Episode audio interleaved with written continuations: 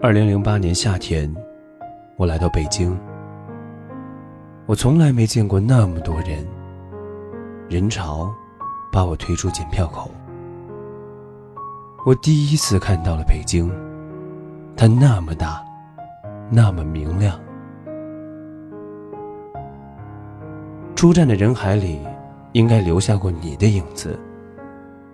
我从来没想到遇上你，但后来我们推算时间，北奥那年夏天，也是你第一次来北京。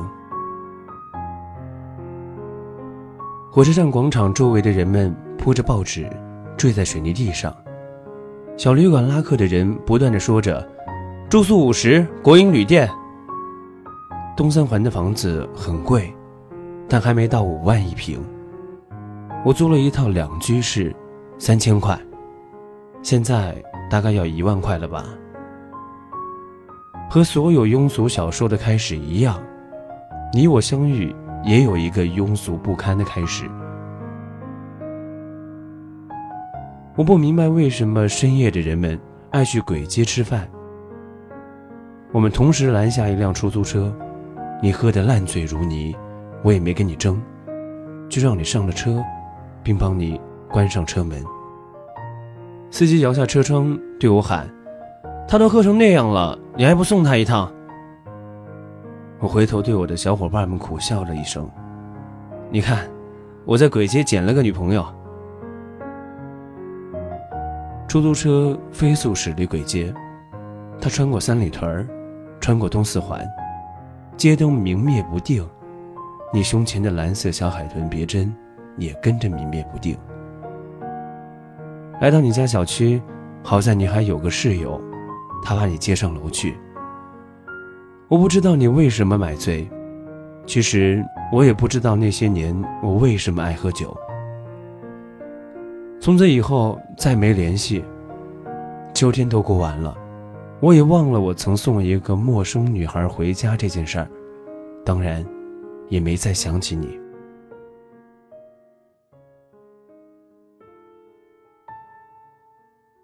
我在一家设计公司，从于应付每天的设计提案。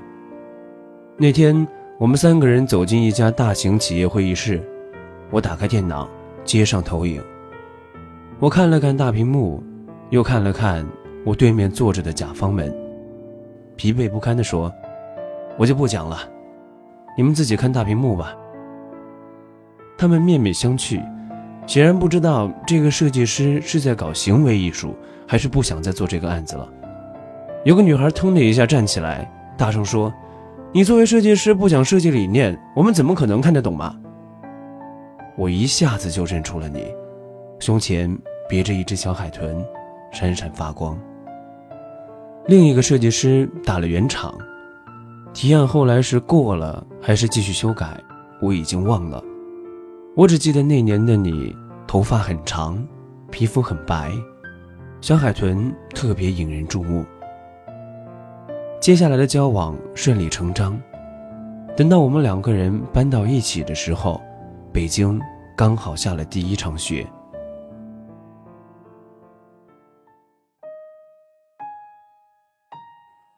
我送你一只金色小海豚，西单买的，一千零二十八块。下第三场雪的时候，我们已经学会彼此指责，你也学会了假装无意查看我的手机以及 QQ 聊天记录。这是一个多么可怕的习惯。那时的我们都不知道。至今，我仍然痛恨有些女同事在聊天的时候，总爱用“亲”或者“亲爱的”当开头。有些事情无法解释，但偏偏。你什么都要个解释。你跟我们公司前台成了好朋友，实际上你只是想知道我几点到公司，几点离开。你把我所有的朋友电话都存了一遍。那时候我们不知道，爱情是世界上最没安全感的东西，可偏偏我们所有人都在这上面去寻找安全感。十七楼你说跳就跳，东三环车流如海你说撞就撞。玻璃杯，你动不动就砸碎了割手腕这些事情你都做过。你每一次自杀事件都让我们所有的朋友崩溃。这些小事儿一件一件加起来，像积木一样，终于一天全部倒塌，压死了爱情。第四场雪还没落下，我们已经分道扬镳。后来我们再没见过。我搬走的那一天，你坐在卫生间里哭着给我发短信。你说洗衣机是我们一起买的，你每次看到它，眼泪止不住的流。你说你每天都带着我送你的金色小海豚，觉得北京很安全。我没回头，你也再没找过我。北京那么大，那么明亮，我们再没遇到过。我从设计公司辞职，我跑回青岛，再也没给人提过设计方案。我开始厌恶这个行业，我换了手机，换了城市，甚至我换了一轮朋友，但我也不知道，这都是在躲着和你有关的一切。四年以后，我偶然点开我的博客。清理了一下小纸条，忽然发现你当年留给我的小纸条，上面说：“对不起，我控制不了我自己，我没办法不查你的手机，没办法不任性胡闹，我错了，我会改的。如果看到这条留言，给我打电话好吗？”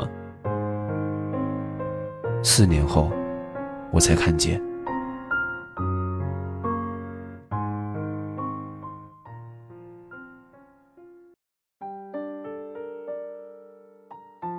顺着你的博客，我点开你的微博。二零零九年，空白。二零一零年，空白。二零一一年，你遭遇了浪漫求婚，上千朵玫瑰。二零一二年，你们在五星酒店举办婚礼，声势浩大。我像疯了一样去看你每一张照片。你所有的衣服上都没有那只金色小海豚。你的老公算是个大 V，衣着讲究，蓝黑色西装，带暗纹的皮鞋，黑色衬衣，一看便是出自于你的选材和搭配。我也见过你的老公，我们一起喝酒，听他吹牛逼，听他说如何一边花天酒地，一边哄好老婆。他说回家前他会删除所有的应用程序，微博、微信，甚至那些我从来都没有用过的陌陌。他在说你们无比恩爱的时候，眼里透过一丝狡黠。如果能骗你一辈子，那也是幸福吧。我这样盯着他的手机想，你不知道。五年以后，我把你的一些故事写成剧本，拍成电影，名字叫《我想和你好好的》。当我看完这部电影，我才明白，当初我们为什么没能好好在一起。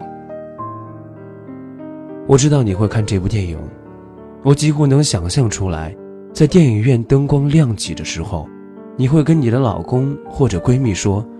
跟当年的我好像啊，但你不会知道，那，就是你我的当年。你也不会知道，二零零八年那个秋天，你在鬼街喝得烂醉如泥的深夜，那个送你回家的人，是我。